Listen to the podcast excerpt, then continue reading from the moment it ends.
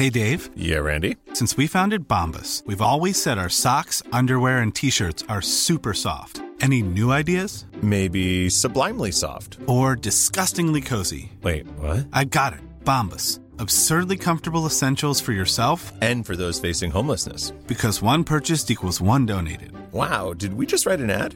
Yes. Bombas. Big comfort for everyone. Go to bombas.com slash ACAST and use code ACAST for 20% off your first purchase. El Heraldo Media Group presenta Periodismo de Emergencia con Arturo Rodríguez, Hiroshi Takahashi y Roberto Aguilar. Con las reglas del oficio.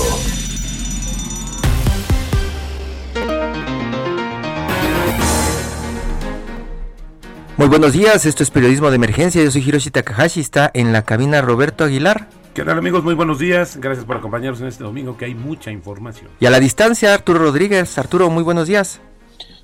Buenos días, Hirochi, buenos días, Roberto, y buenos días a- al auditorio. ¿Qué tal Arturo? Buenos días. Vamos a platicarles más de lo que nos espera esta semana en nuestra sección Futuro Próximo con Mónica Reyes. Mónica, buenos días. Buenos nuevamente. días, gracias, adelante. Futuro próximo. La semana inicia con un día feriado, recorrido del 20 de noviembre, una fecha que al menos en el discurso presidencial será invocada con insistencia en cuanto a lo porvenir en lo electoral. La conclusión de que en México, donde los muertos votan, es que ahora también solicitan consultas, pues la revisión hecha por el INE a la petición de consulta ciudadana identificó esa entre otras irregularidades que sin embargo permiten que el asunto vaya al Senado, avalado ya por el órgano electoral y que plantea la reformulación de la pregunta con la que se someterá a consulta popular la posibilidad de enjuiciar a expresidentes. El tema será abordado reiteradamente esta semana en el debate político. El 17 de noviembre las históricas juntas federales de conciliación y arbitraje llegarán a su fin, pues al día siguiente los tribunales laborales iniciarán sus funciones, producto de las adecuaciones hechas a la legislación laboral, como parte del acuerdo comercial con Estados Unidos y Canadá. La reforma de 2019 estableció los plazos para el cambio en la estructura de justicia en materia del trabajo. Las primeras entidades en asumir el cambio serán Campeche, Chiapas, Durango, Estado de México, San Luis Potosí, Tabasco, Zacatecas e Hidalgo. Los escándalos de corrupción darán mucho de qué hablar esta semana, especialmente tras la revelación de una declaración realizada por un escolta de Emilio Lozoya, en el que expuso las condiciones en que solían instruirle a entregar sobornos. Sin embargo, vuelve a la atención el caso del ex gobernador de Chihuahua, César Duarte, que deberá comparecer el próximo día 18 ante una corte estadounidense en Florida donde intenta evitar su extradición. Las posibilidades de que una huelga en Interjet estalle esta semana es latente debido a la falta de pagos de la aerolínea a sus trabajadores. La atención del sector está centrada en el cumplimiento de los pagos por parte de la empresa que está emplazada al 19 de noviembre. Y finalmente, el caso Ayotzinapa será otro de los temas de interés esta semana, luego de que el pasado jueves se diera a conocer la detención del capitán José Martínez Crespo, uno de los principales señalados en el caso y que sin embargo no fue detenido por la desaparición de los muchachos, sino por delincuencia organizada. Se trata del primer militar detenido de los que se suponen relacionados, están relacionados con el caso que se espera sea objeto de informes relevantes sobre el avance en las investigaciones en el transcurso de la semana que viene. Gracias. Mónica Reyes, muchísimas gracias. A ustedes, a ustedes. Y, y entre los temas, Roberto, Arturo, que esta semana seguramente eh, dominarán la agenda de los medios nuevamente por el número, es eh, pues el contagio del coronavirus COVID-19 que ayer por la noche las autoridades informaron que ya contabilizaron un millón de personas contagiadas, con lo que México se suma a este grupo de 10 países que ya están pasando ese número. Están hablando de que en México en los últimos 14 días fueron 73 mil nuevos casos, un ritmo de 217 personas contagiadas por hora. Y Roberto, seguramente las notas comenzarán a surgir de todas las redacciones esta semana porque van 98 mil 259 muertos en México por el coronavirus. Cuando llegue a la cifra de 100 mil, pues estaremos viendo esos recuentos que tanto nos gusta hacer en los periódicos. Claro, porque también a nivel global, más de 54 millones ya está llegando el número de contagios. Los decesos se mantienen en un nivel de 1.4 millones, pero bueno, desafortunadamente está creciendo mucho más rápido el contagio de manera muy acelerada. Como dice Hiroshi, eso será parte de lo que estaremos viendo en todas las redacciones. Otro dato que es interesante, esta situación que hizo hoy este, justamente el presidente Donald Trump, que primero reconoció el triunfo de Biden diciendo que estaba mañado, después se desdijo y solamente comentó que ganó, pero a la luz de algunos medios de comunicación.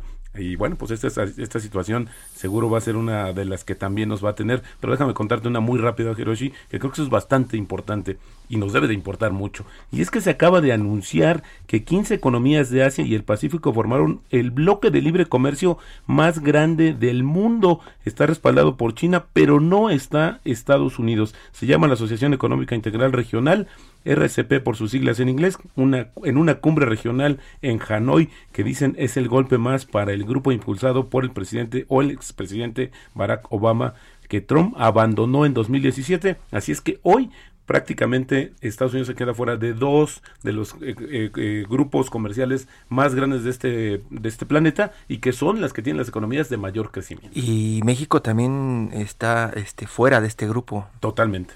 ¿No? Esa es una de las cosas importantes.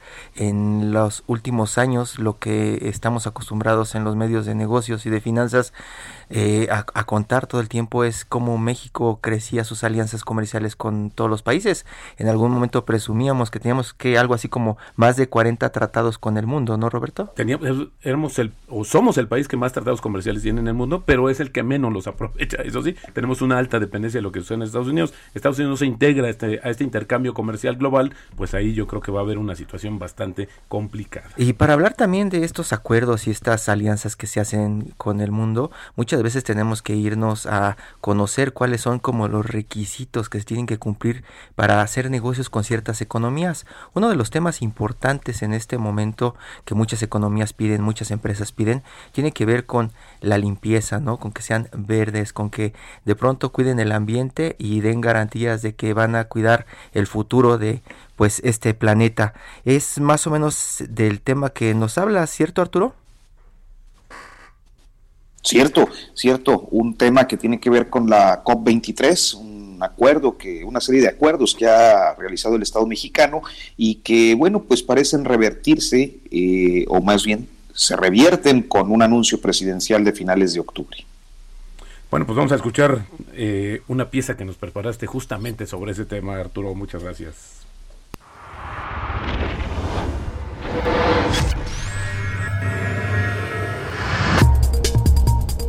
Pasado 24 de octubre, el presidente Andrés Manuel López Obrador visitó la carboeléctrica José López Portillo en Nava, Coahuila, y en su discurso planteó su intención de que las dos termoeléctricas de la zona trabajen a su máxima capacidad.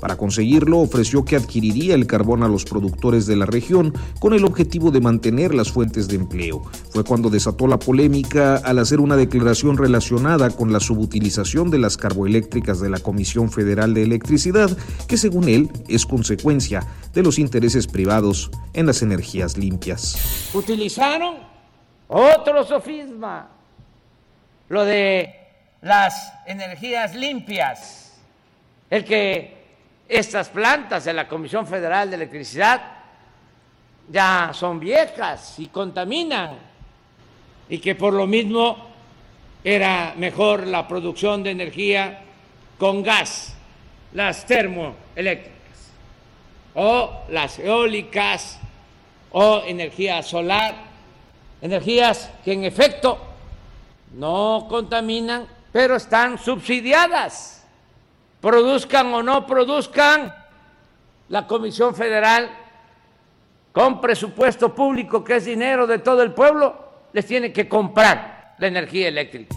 De hecho, el país debía implementar un plan de reducción de uso del carbón a partir de este año como parte de los compromisos asumidos en la COP23 celebrada en 2017, entre estos la de iniciar este 2020 un plan para dejar en desuso el carbón como energético a fin de que la producción de electricidad basada en ese mineral desaparezca a más tardar en 2030 tanto en los países de la Unión Europea como en los de la Organización para la Cooperación y el Desarrollo Económicos, la OCDE, de la que México forma parte. El evento fue en Bonn, Alemania, donde la postura de México se reivindicó por Rafael Paquiano Alemán, entonces secretario de Medio Ambiente. Estamos listos para avanzar en todos los elementos del programa de trabajo del Acuerdo de París y reiteramos nuestra disposición para seguir trabajando de cerca con otras partes. El anuncio del presidente López Obrador contraviene los acuerdos internacionales suscritos por el Estado mexicano en materia ambiental, particularmente en el uso del carbón en el contexto de un reclamo emitido por congresistas estadounidenses que acusan obstrucción de las inversiones en energías limpias, el presidente López Obrador atajaba así el 24 de octubre el tema ambiental y luego reivindicaba lo que dijo era su compromiso por apoyar a los productores de carbón y activar la economía regional. Quise estar aquí porque hicimos el compromiso de apoyar a los productores de carbón para que se mantengan fuentes de trabajo, se beneficien a pequeños empresarios, desde luego que haya trabajo para los obreros, que se beneficien transportistas y toda la actividad económica de esta región. Ese apoyo consiste en 54 contratos asignados ya por la Comisión Federal de Electricidad a pequeños productores de carbón para alimentar las carboeléctricas José López Portillo y Carbón 2, ambas ubicadas en el municipio de Nava, Coahuila, una localidad cercana a la frontera con Estados Unidos. Aunque oficialmente la asignación de contratos evaluó diferentes condiciones de legalidad, el propio reporte de la Comisión Federal de Electricidad identificó solo a 12 de las 54 empresas en buenas condiciones de cumplimiento. 33 empresas tienen pendientes de cumplimiento y 8, en definitiva, están pendientes de clarificar aspectos fiscales, laborales, ambientales y de seguridad. Sin embargo, una revisión realizada por la organización La Familia de Pasta de Conchos a la información oficial muestra antecedentes con numerosas irregularidades en las empresas contratadas. El resultado son 43 de las 54 empresas que tienen antecedentes de operaciones irregulares, un historial de muertes por negligencia en la extracción de carbón o condiciones de incumplimiento con normas básicas laborales, ambientales o de seguridad. 10 empresas más presentan pendientes y solo una reúne los requisitos que pueden evitar un incremento de muertes o enfermedades asociadas en trabajadores y en la población, así como impactos sociales, económicos y ambientales. Las inconsistencias de la Comisión Federal de Electricidad en el registro de las empresas contratadas se ubican en la omisión, en el contraste de antecedentes de concesiones, accionistas y procedimientos, así como en las manifestaciones de impacto ambiental y al contrastarlas con las inspecciones tanto del Servicio Geológico Mexicano como de la Procuraduría Federal de Protección al Ambiente, estas últimas las únicas que revisó.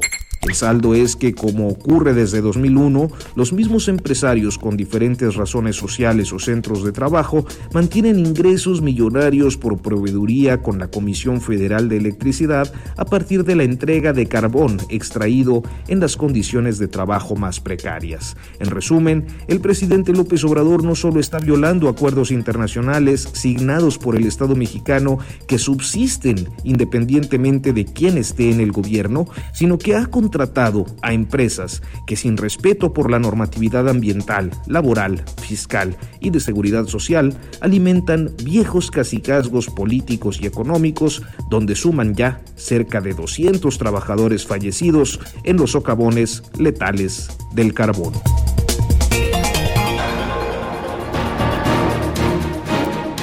Muy interesante, Arturo, tu pieza. Y bueno, ya tenemos en la línea al maestro Felipe de Javier Peña Dueñas, presidente de la Comisión de Transporte de la Confederación de Cámaras Industriales, la CONCAMIN. Estos bloqueos ferroviarios que ya se han vuelto prácticamente deporte nacional. ¿Cómo estás, Felipe? Bienvenido, muy buenos días. Buenos días, Hiroshi. Buenos días, Roberto, Arturo. Gracias por el espacio y aquí a sus órdenes el Al domingo. contrario, decía yo que bloqueos ferroviarios han sido pues muy socorridos en los últimos meses, ocasionando pérdidas millonarias, no solamente para las empresas que de transporte ferroviario, sino para todos sus clientes. ¿Cómo está? ¿Cuál es la posición que tiene justamente la Concamina ante esta situación? Eh, por favor. Bueno. Sí, Felipe. Bueno, bueno, algo sucedió. ¿Bueno? Sí, a ver, estamos recuperando. Perdida señal, discúlpenme. Sí. ¿Mm? Sí. les- bu- bu- buenos días, perdón. Este, No, pues miren, este, en la en la Concamina, este, las, la- las 124 cámaras industriales este, que conformamos la industria de este país, eh, es decir, todos los que generamos valor agregado de todos los productos, desde la industria básica hasta la aeroespacial, si quieren, este, pues estamos muy preocupados porque eh, pues este bloqueo hoy cumple 44 días en Michoacán, continuos, eh, y pues efectivamente, como bien refieren, es un tema de pérdidas económicas eh, eh, gigantescas, no solamente por el tema del bloqueo ferroviario, sino porque en este caso también obstaculiza por completo el tema de la operación eh, o la continuidad ferroviaria del puerto de Lázaro Cárdenas hacia el centro y hacia el norte del país. Entonces, eh, pues esto se vuelve un- una situación que va siendo un embudo, diríamos, cada vez mayor en cuanto a la cantidad de, de tolvas, de carros, tanques, de carros este, que se van atorando, este, porque todos los días ese, ese, ese puro tramo, ese puro ferrocarril ahí, estás hablando de que eh, pues sería el equivalente a mover la carga de, lo que se estropea por día, es el equivalente a 300 trailers cargados. Entonces digo, no hay forma de que podamos eh, eh, ver esto, diríamos, de una óptica que no sea la de eh, buscar soluciones de fondo, porque pues al día de hoy ya tenemos eh, 167 días a nivel eh, año con bloqueos en diferentes entidades del país, en siete entidades. Pero- y este de los 44 días que comento, pues las eh, afectaciones son al empleo, a la imagen del comercio exterior del país, al desvío de embarcaciones que ya no llegan al puerto o a nuestros puertos mexicanos en esa zona y que están yendo a, a descargar en otros países eh, como Estados Unidos o que dan la vuelta al canal de Panamá para llegar este, y abastecernos los insumos. Entonces es un tema, este, y la posición nuestra pues nos lleva a que es eh, una petición a que se aplique el Estado de Derecho, eh, por un lado, y por otro lado a que se eh, mantenga, de ser necesario, pues una mesa de negociación que implique que esto se eh, corriente, diríamos, disidente decente, pues ya tome una eh, determinación para liberar estas vías que nos están perjudicando no solamente al ferrocarril, sino a toda la industria del país. Felipe de Javier Peña Dueñas, eh, representante de Concamín, eh, en todo el tema de la Comisión de Transporte. Eh, ¿Qué es lo que pueden hacer? En algún momento cuando estábamos viendo y estábamos documentando el caso de estos atracos que sucedían como si fueran piratas eh, en los ferrocarriles que venían de Veracruz a la Ciudad de México, ustedes dentro de la industria comenzaron a poner eh, seguridad para tratar de frenar lo que el gobierno mexicano no hacía. Eh, los militares veíamos en algunas imágenes cómo se quedaban viendo cómo saqueaban esos ferrocarriles y ustedes tuvieron que poner seguridad privada, gastar muchísimo dinero para que la carga llegara segura a donde tenía que llegar. En este caso, muchas veces nos preguntamos como ciudadanos de a pie, cuando estamos viendo los bloqueos que tienen ahí prácticamente a sus niños sentados en la vía o con piedras o un grupo de 10 o 20 maestros eh, de pronto frenando el paso de los ferrocarriles, si no es posible que si el gobierno no les hace caso, ustedes pongan seguridad privada para que pues prácticamente los quiten y dejen pasar los trenes. ¿Eso por qué no se puede hacer? Fíjate, qué interesante tu, tu, tu reflexión. Fíjate que es un eh, es un tema muy muy de fondo porque la, la sociedad, diríamos, tiene de fondo un reclamo social que están haciendo, bloqueando las vías en diferentes puntos del país o tomando carreteras. Cuando toman carreteras también es un tema de que también botean y obtienen un recurso eh, de por medio. En el caso del ferrocarril eh, no es así, pero tienen un reclamo social que sea legítimo o no. Con camino no nos metemos en la si es legítimo el reclamo o no. El tema es que no es la forma de hacerlo como bien lo como bien lo refieres. Y la diferencia entre una autopista y un ferrocarril es que en la autopista los ciudadanos de a pie, como bien lo comentas tú, pues hacemos uso de la de, la, este, de las vías de comunicación y puede haber un enfrentamiento entre la sociedad. En el caso del ferrocarril, que es un conductor o que nos llevaría a tener eh, seguridad nuestra como propietarios de la carga o de los este eh, concesionarios este, a través de la, de la línea, este, pues se podría implicar un enfrentamiento, diríamos, eh, social, eh, pues muy fuerte y muy desgastante como país. Entonces nosotros hemos sido muy respetuosos de la del Estado de Derecho y por eso es que decimos, también pedimos que se aplique eh, al revés. O sea, hoy en día, como bien dices, pues son es un grupo ahí de una corriente disidente, pues pueden ser 20, 25 o 30 maestros y sus familias y usan a la sociedad para este para que no implique digamos un levantamiento con uso de la fuerza este, y no miden el impacto o, el, cómo están perjudicando, diríamos, al país eh, en general en su conjunto por una decisión de este tamaño, porque, este, pues repito, no es un tema, es un tema de empleo, este, es un tema, este, estamos en pandemia, ahorita escuchaba sus, notas de, que rebasamos el millón de, casos, este, y se nos olvida, es, es un tema muy grave, el, ferrocarril, igual que el autotransporte, pues no ha dejado de de circular, no ha dejado de abastecer las zonas que requerimos con insumos básicos, este, y pues tenemos riesgo de paros técnicos de plantas, no solamente de fábricas de acero en el, o de hornos en el norte del país, sino que hay en el puerto, hay, todas cargadas con 5.500 toneladas de granos, tenemos 60.000 toneladas de, de, granos también en silos ahí en el, en el puerto, que deben de llegar al Valle de México para ser transformados en harina para tortilla, en harina para pan, este, y no lo vemos como sociedad. Entonces es un tema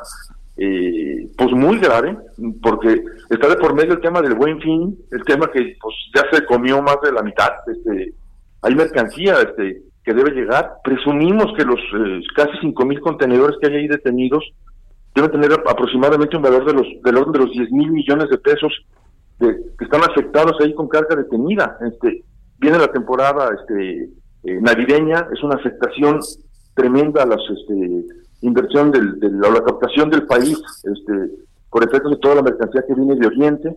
Te comentaba del desvío de embarcaciones. Este, entonces digo, este, la verdad es que tu pregunta es muy buena porque, este, ¿por qué no lo hacemos? Este, pues realmente porque respetamos el Estado, pero honestamente, este, eh, ya hoy en día con Camín ya está en una posición también de decir, respaldamos completamente si el gobierno federal y el gobierno estatal asumen una posición de que no sea a través de una negociación y sea a través de ejercer un, eh, un acto de autoridad, pues lo respaldaremos como, eh, como confederación también, porque digo, esto está eh, verdaderamente perjudicando a toda la industria, no solamente de la región, repito, sino de todo el país, y poniendo en riesgo de, de paros técnicos, empresas de insumos esenciales, donde de veras yo no me imagino un empleado con todo lo que estamos viviendo, que tenga que cuidar a su familia, con un tema de protocolos, que llegue a, la fábrica donde trabaja y vaya a encontrarla cerrada porque está bloqueada la vía en X punto en Michoacán y no pudo llegar el insumo eh, básico para que la planta mantenga su operación. Entonces digo, esto eh, tratamos también de mandar un mensaje a los maestros que están con este bloqueo. Michoacán se ha vuelto el especialista, diríamos, en, en, bloqueos. Y este, ¿Por qué? Porque el año pasado y el antepasado y demás, pues los bloqueos eran únicamente en Michoacán se volvió a tener un maestro, ahí sí son maestros, para enseñar a los otros siete estados o a los otros seis estados de que podían hacer uso de ese tipo de situaciones para obtener este grupos de trabajo por reclamos sociales. ¿no? Exacto. Oye, Felipe, en el caso, por ejemplo, también reciente de Chihuahua, ahí hubo una mezcla, no se sabía exactamente cuál era el motivo quiénes estaban eh, deteniendo las vías, que luego con este tema del agua después se saturó. Pero en el caso de Michoacán, ¿Tienen ya muy identificado cuáles son los grupos o cuál es el grupo con el que ustedes podrían o están buscando, como en este caso los maestros, pues este hacerles el llamado para que vean este impacto, lo que está sucediendo y lo que repercute para toda la economía o habrá otros intereses también en Michoacán? Mira, la verdad es que eh, se supone que el tema de Michoacán, como bien refieres, a diferencia de Chihuahua, que fueron 62 días y que se perdió, diríamos, el, el objeto que realmente implicaba el bloqueo, porque pues se quedó el agua y luego fueron presos y luego fueron, entonces bueno, este, aquí se supone que el, que este, está concentrado, diríamos, en esta sección eh, 18 eh, del, del CENTE en Michoacán, y nosotros tenemos eh, un comunicado oficial de que el viernes pasado se volvió a establecer la mesa de negociación y están y este entre el gobierno federal y el y la, y la sección sindical y esperamos entonces que en este último jalón diríamos que debe estarse dando pues en estas eh, próximas horas, este, pues realmente podamos encontrar un tema de solución. Y por eso es que yo yo refería que si, que si es el caso de que no esté, o de que tenga otro tinte o alguna otra situación de por medio, yo creo que es momento de, de aplicar el Estado de Derecho, pero, pero haciendo valer específicamente las eh, 47 denuncias que tengo conocimiento yo como Concamín que existen en la, en la este, solamente del bloqueo de Michoacán, y pues que implicaría que se aplique la, la Ley General de Vías de Comunicación, porque pues el artículo 533 todavía eh, vigente este, establece que es un delito la toma de vías de comunicación. Felipe, Felipe de Javier, se nos acaba el tiempo. Muchísimas gracias. En un momento continuamos. Periodismo de emergencia. Regresamos con las reglas del oficio.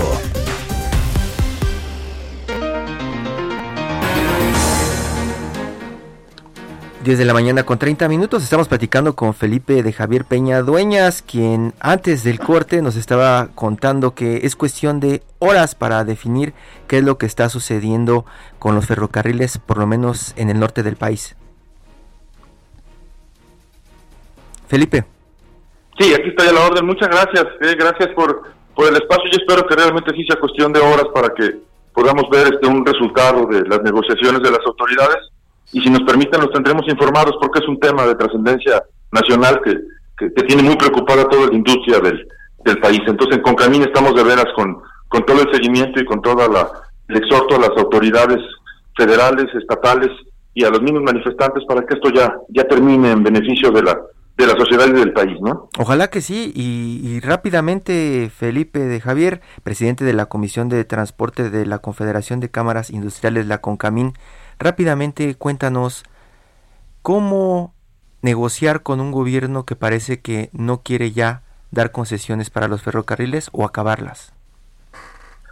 Pues es un, es un tema este eh, creo que muy este complejo porque este eh, más bien aquí es un tema de que, el, de que el, el, gobierno federal nos apoye, nos ayude, cosa que sí está este, haciendo de la mano del gobierno del estado, del gobernador Orioles, para que haya realmente una conjunción y negocien con esta gente. Aquí el problema es que nosotros, en todos los bloqueos, en este, igual que en cualquiera de los otros que implican los 160 días que tenemos con bloqueos en el país, pues somos terceros, es decir, ninguno de los bloqueos se ha dado porque haya un reclamo en contra de o del ferrocarril o de cualquiera de las industrias productoras de este país. Entonces realmente este, quedamos en medio en una posición verdaderamente incómoda, este, porque ni, ni es un tema que podamos darle solución nosotros directa, pero sí es un tema que nos afecta de forma eh, implacable, como lo vieron, con afectaciones de todo tipo, este eh, y es algo entonces en lo que pues no nos queda más que exhortar, estar con el seguimiento completo e incluso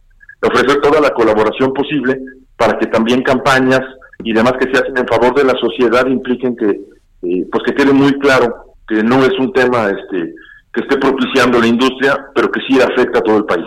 Felipe de Javier Peña Dueñas, muchísimas gracias, presidente de la Comisión de Transporte de la Confederación de Cámaras Industriales. Estamos pendientes para saber esta semana qué es lo que se resuelve en el tema de los ferrocarriles y también para conocer si realmente el gobierno o los gobiernos apoyan lo que están haciendo. Muchas gracias, buenos gracias, días. Javier, muy buenos días. Gracias a ustedes, Roberto Hiroshi. Este, un abrazo y estamos pendientes. Un abrazo, muchas gracias. Y también en la línea para platicar más del tema, Everardo Martínez, reportero de mercados del Heraldo de México. Everardo, muy buenos días. Hola, Everardo, buenos días. ¿Qué tal? Buenos días, Roberto. Esta semana tuvimos la reunión una reunión de, de empresarios importante, la cumbre de negocios, bueno, no tan importante ya, era importante, ¿no? La cumbre de negocios 2020, en donde eh, saltó mucho, creo que la nota la dio además de la familia alemán, eh, las posiciones de Caxor y de Kansas City Southern México, ¿no? Precisamente con el tema de los ferrocarriles. Eh, platícanos qué fue lo que pasó durante esa reunión, porque pues también como que no hicieron estas declaraciones mucho eco en todos los medios, ¿no? Así es, sí, notamos este que pues efectivamente la cumbre de negocios pues en su en su último día, de hecho, su último día perdió cierto brío, pero pues los representantes que participaron en, en las mesas eh, importantes dejaron declaraciones también severas una de ellas, como señalan, pues se trata de, de Caxo Group, que es una banca de inversión con origen londinense y neoyorquina. Eh, Carlos Ortiz, su director general para México, pues señaló que hay inversionistas que ni siquiera quieren venir al país eh, en referencia a que hay juntas en otros países, pero que México, cuando se habla de México, parece que, que él dice sí, parece que viene ser una zona de guerra. Esto por el, el entorno que pues ya se ha generado pues para los negocios. Eh, el argumento es que eh, efectivamente necesitan ellos pues Estado de Derecho, necesitan ellos conservar eh, la seguridad de sus inversiones y pues uno de los expositores, Oscar del Cueto, que es presidente de la ferroviaria Kansas City South de México, eh, que opera eh, entre tanto una ruta que va de Puerto de Lázaro Cárdenas hacia la costa este de Estados Unidos, pues es una de las afectadas, como señalan, por estos bloqueos. Entiendo que ya van más de 40 días de bloqueos. Eh, y, pues eh, bloqueos al ferrocarril y pues la, economía se afectada. Oscar del Cueto pues también señaló que pues es un problema de, de respeto al, Estado de Derecho, respeto al, a, las vías de comunicación, al transporte y pues detener el ferrocarril no es cosa menor, eh, se trata de, de el 25% de las mercancías se mueven en este medio de movilización, entonces eh, ahí el efecto. Y, y además de eso, pues hay que señalar también que pues al parecer el gobierno eh, está tratando pues de cierta manera de hacer negociaciones. No sé si recuerden, eh, hace un mes eh, era muy famoso el bloqueo en Chihuahua, duró 60 días y hubo daños a la economía por más de 30 mil millones de pesos. todavía los de los del bloqueo en Michoacán no se han cuantificado, entonces ahí están los daños en la mesa. Arturo. Cuando, eh, Everardo, colega, cuando hablamos de, hablan ellos de zona de guerra, eh, ¿se refieren estrictamente a estos bloqueos de movimientos sociales o hay también una alusión a las condiciones de inseguridad que prevalecen en diferentes zonas del país? Ellos se refieren exactamente a, la desprotección que tienen sus inversiones específicamente, eh, y así lo dijeron Oscar del Cueto y Carlos Ortiz, a la toma de caseta que ha crecido mucho en este año, ustedes mejor que yo lo saben, y al bloqueo de ferrocarriles, que también ha crecido respecto a otros años. Son, son los dos peores años que se tienen en esos dos aspectos eh, en, el sector transportes y que evidentemente pues afecta a todas las industrias. ¿Quién, ¿Quién le entró? Porque en algunas cumbres de negocios llegaba a participar algún presidente o algunas autoridades eh, federales relevantes. En esta ocasión, ¿quién fue el puente con el gobierno federal? Pues eh, hay, han, han, habido muchos, eh, muchas meses de reuniones. La principal eh, interlocutora en este caso es la Secretaría de Gobernación. en ese caso, este, pues lo, único que hemos observado es que la autoridad, pues, sí ha solucionado algunos temas, por ejemplo, el caso del, del bloqueo en, en Chihuahua, perdón, pero este en Michoacán no se ha solucionado y, también lo que también ellos han destacado es la resolución en los temas de bloqueos en las casetas, en, sobre todo en, lo que la Asociación de Transporte, la Asociación Nacional de Transporte Privado llama pues como extorsión. Eso sí se ha solucionado, en menor medida lo de los ferrocarriles, pero eso es eh, Secretaria de Gobernación, Olga Sánchez Cordero es la que está encabezando pues estas negociaciones, este, este cuidado a las inversiones. De acuerdo, pues Roberto. Pues fíjate que el tema es que mientras está dándose, eso creo que es muy interesante porque mientras está, está hablando sobre bloqueos y todas las repercusiones económicas, por el otro lado, un, un, foro, ya decía Hiroshi, que ha perdido mucho brillo, pero más allá de eso, también pues la desatención y lo que los empresarios han llegado a decir, que en una situación donde hoy lo que requerimos es todo lo contrario, atraer inversiones y apuntalarlas para poder salir más rápido. Ya hablamos al inicio del programa, este acuerdo que se firma hoy en Asia, que estamos fuera porque Estados Unidos no lo está, bueno, hoy no se entiende esa dinámica y creo que eso fue, no sé si en algún momento, Everardo, había algún tipo de conclusiones al final de, de todos estos, estos ponentes que estuvieron en esta cumbre de negocios. Pues sí, cierto. De hecho, este, fue una semana muy eh, activa en el sector empresarial. Eh, las conclusiones en la cumbre de negocios que terminó el martes, pues fueron realmente que lo que, reiterando prácticamente lo que se ha dicho en ya casi dos años, que se necesita cuidado de las inversiones y respeto al Estado de Derecho, que es prácticamente pues eh, respetar eh, los reglamentos, respetar las regulaciones y, que las autoridades realmente tomen cartas en el asunto. Por otro lado, también en, el encuentro empresarial hecho por la Coparmex, eh, también se señaló y, fueron severos eh, que el presidente Alfa, eh, que hay una visión populista, ya están hablando los empresarios de visión populista, incluso extremista de populistas adentro del gobierno. Dicen que hay dos, dos sectores de funcionarios en el gobierno, uno pro business 100% que busca apoyar a la iniciativa privada y otro pues que realmente es populista. No, no sé si se refieren a realmente limitar eh, al sector privado o si se refieren a, alguna pues como fobia a, los empresarios, pero definitivamente ellos encuentran en estos dos discursos eh, pues confusiones que no terminan por, por cuajar las inversiones en el país. Everardo Martínez, reportero de mercados del Heraldo de México. Muchas gracias, Everardo. Seguimos pendientes con este tema que al final, no sé qué te parece, Roberto Arturo, queda en lo mismo, ¿no? Los empresarios como con miedo, ¿no? Exacto. Y sí, con no manifestar porque temen ser señalados y bueno, pues eso les cuesta. Les temen, temen, temen asomar la cabeza y aparecer en la mañanera. Gracias, Everardo. Muy buenos días. Buenos días a ustedes. Arturo. Sí, señor. Pues vamos a eh, todo menos fútbol. Todo menos fútbol.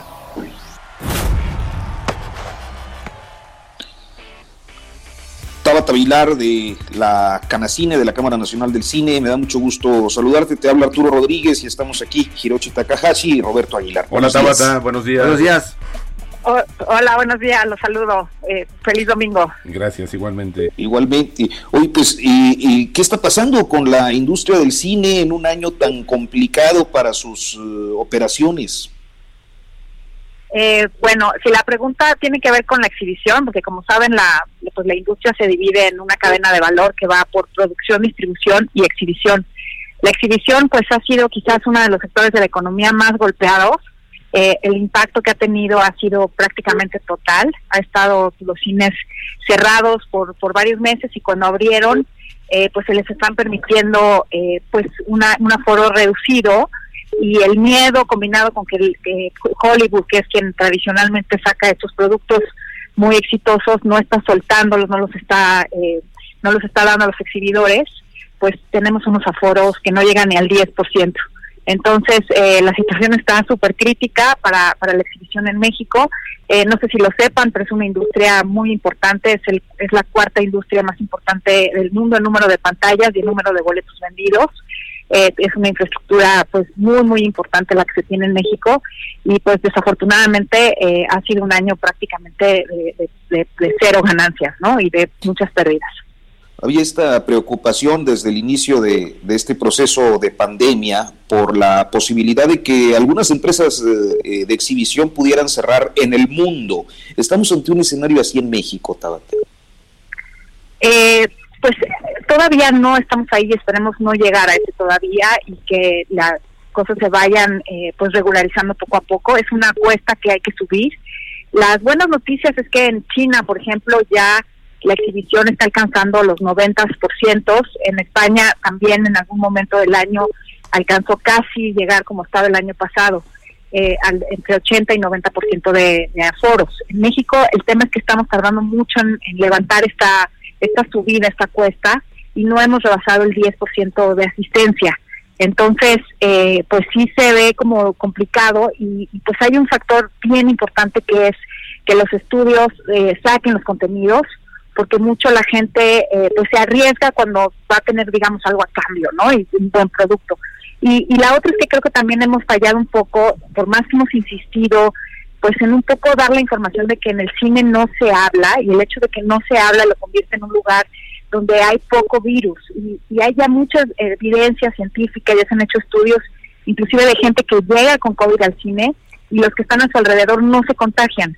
Y la razón por la que no se contagian es porque eh, pues no hay emisión de salida por un lado y por otro lado el tema de los techos tan altos y el reemplazo constante de aire que están haciendo los exhibidores.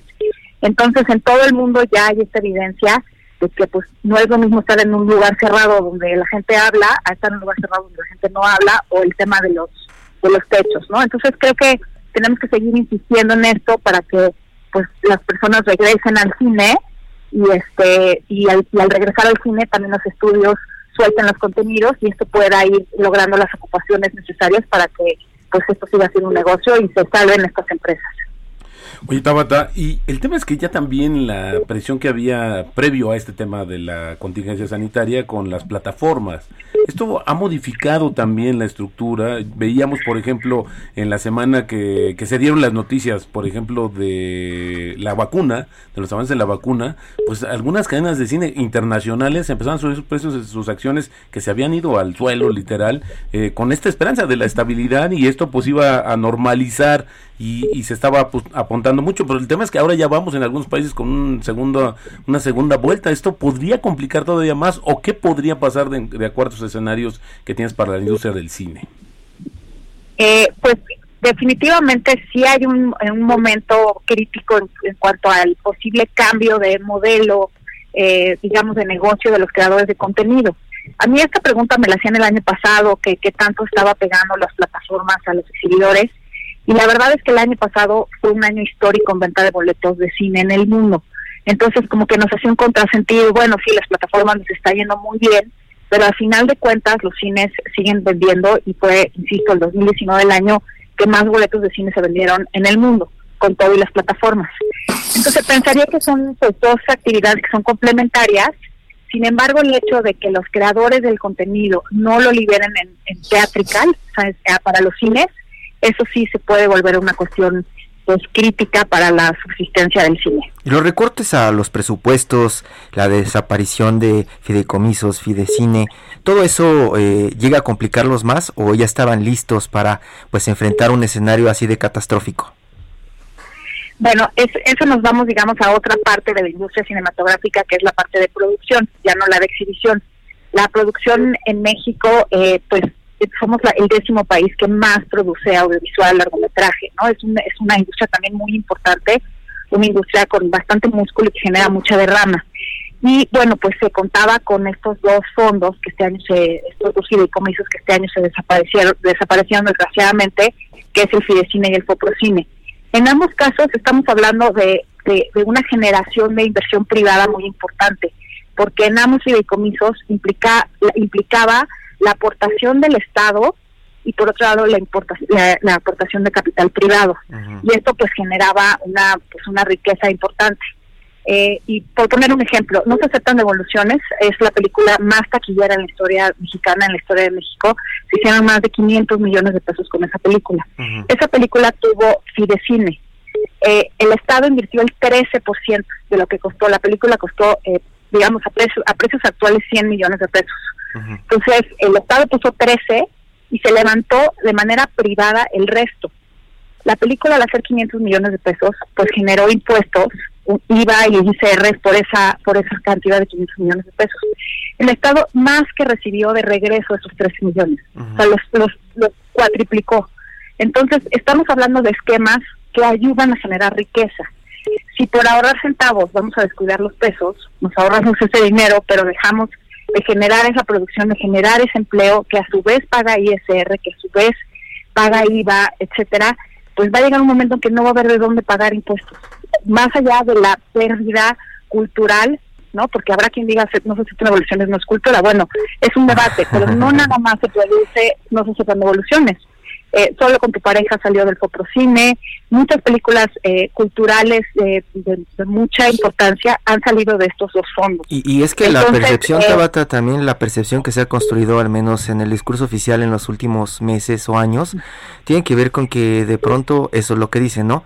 Son inversiones en algo que no es cultura y además, eso es uno, uno de los argumentos que dejan en la mesa, las empresas utilizan ese tipo de inversiones para evadir impuestos. Eh, en el caso, yo creo que eso es una versión totalmente, pues, eh, no quisiera decir miope, pero es una es una visión incompleta y, no y no tan informada de lo que realmente sucede, porque al final los productos eh, cinematográficos y audiovisuales ahí están y, y, se pagan los impuestos. O sea, es imposible que un producto, que un cine no pague los impuestos por los 500 millones de pesos que hizo en taquilla, los tiene que pagar. No hay ahí manera de evadir en ningún sentido. Eh, y lo mismo con toda la cadena. Ahora, también hay que decirlo, el, el EFICINE y la, la misma estructura de, de estos estímulos obliga a los productores para tener los recursos, tener toda la, su cadena de compras súper comprobada que se están pagando los impuestos en todo el camino. O sea, todas las empresas, por ejemplo, en Eficine, tienen que comprobar sus 32D, que están al corriente, que están eh, que han pagado sus impuestos, si no, no pueden aplicar a los estímulos. Entonces, justo eh, esta parte de la industria cinematográfica ha ayudado, ha contribuido de manera muy importante a la formalización de muchas actividades y al pago de impuestos de muchas de estas actividades. O sea, ha sido, una, digamos, un agente de fiscalización, por decirlo de alguna manera. Y sí, es una industria creativa, una industria cultural, entonces tiene las dos partes, la parte de industria y la parte de generación de cultura. Arturo. Y bueno, ¿y qué va a pasar cuando empiece a desaparecer y a seguirse desmantelando todo esto? Pues que sencillamente los productores se van a ir a otros lugares a producir, porque en todo el mundo se sabe eh, la, la derrama económica y la riqueza que puede generar para los estados eh, la producción audiovisual y hay una enorme competencia por porque la gente produzca, las empresas produzcan en sus países. Estados Unidos nada más, en cada estado casi hay incentivos fiscales, Colombia, Argentina, eh, toda Europa, en todo el mundo hay eh, pues mucho incentivo y pues lo que va a pasar es que los mexicanos sencillamente van a ir a hacer esa riqueza a otro lado y van a seguir produciendo o las plataformas Netflix, Amazon, etcétera, pues van a ser los que van a decidir qué se produce en México y quienes también se van a llevar la riqueza a otro lado, ¿no? Entonces, pues eso es lo que sucede cuando dejas de, eh, pues de aprovechar la oportunidad de esto y pues dejaremos de ser el décimo país que más produce, lo cual es muy triste. Tabata, nos queda un par de minutos. Yo quiero preguntarte, me decías que Hollywood no está soltando sus producciones. ¿Qué está pasando con el cine mexicano, con las productoras mexicanas? ¿Ellos sí están soltando? ¿Cómo le están haciendo en este proceso?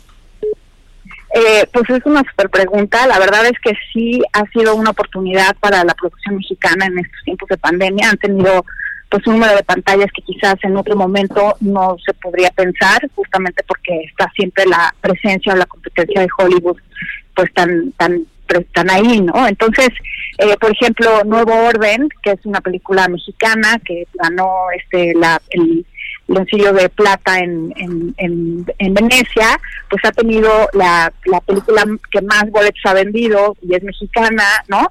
Y es una película que quizás en, una situación de normalidad no hubiera salido con las más de 1.200 pantallas con las que salió. Entonces sí, efectivamente está siendo una oportunidad para el cine mexicano. Eh, hay, hay como varias películas que se van a estrenar en próximos días, pero al mismo tiempo esto, ¿no? Tenemos que lograr que, la gente tenga seguro, tenga confianza de salir y, y, lo de siempre, ¿no? Que crean el producto mexicano. Tabata, muchísimas gracias. Roberto. De nada, los saludo a los tres, Roberto, Arturo. Muchísimas gracias, Tabata. Muy buenos días. Hasta luego.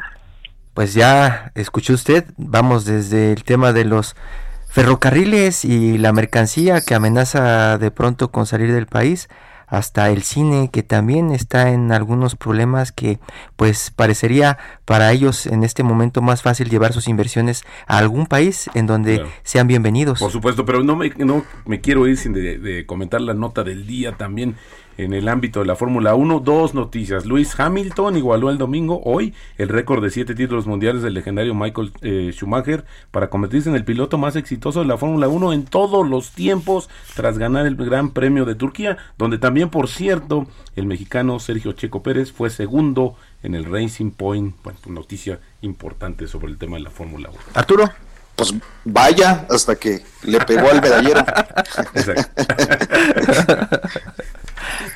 No, bueno, pues es, es un tema que, que, se ha estado comentando mucho y muchos se desmañanaron para ver este gran premio y bueno, pues finalmente ahí, como tú dices, sí, ya eh, hubo algo más eh, firme de lo que está pasando con eh, Checo Pérez y bueno, pues ojalá eso también le ayude a definir finalmente cuál es su destino en términos de la escudería en la cual estará o representará en los siguientes meses. Pues ya la siguiente semana les estaremos platicando de lo que sucede con los ferrocarriles, con lo que están contando de autos, eh, el cine. ¿Qué más temas, Arturo?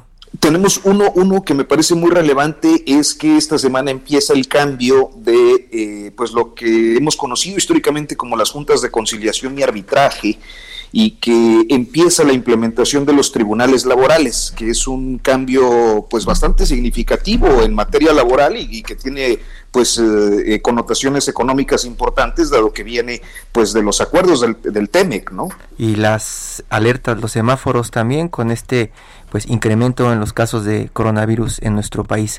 Esto fue Periodismo de Emergencia. Roberto Arturo. Muy buenos días, muchas gracias Arturo. Buenos días, muchas gracias Hiroshi y Roberto. Nos escuchamos el próximo sábado.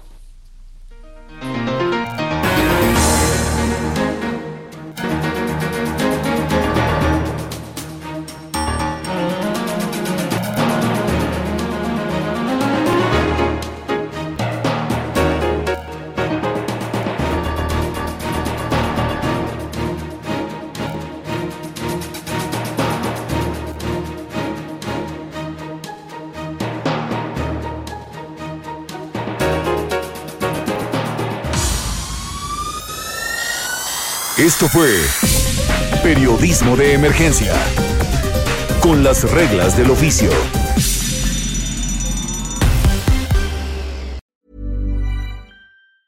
Hey, it's Paige DeSorbo from Giggly Squad. High quality fashion without the price tag. Say hello to Quince. I'm snagging high-end essentials like cozy cashmere sweaters, sleek leather jackets, fine jewelry, and so much more. With Quince being 50 to 80% less than similar brands.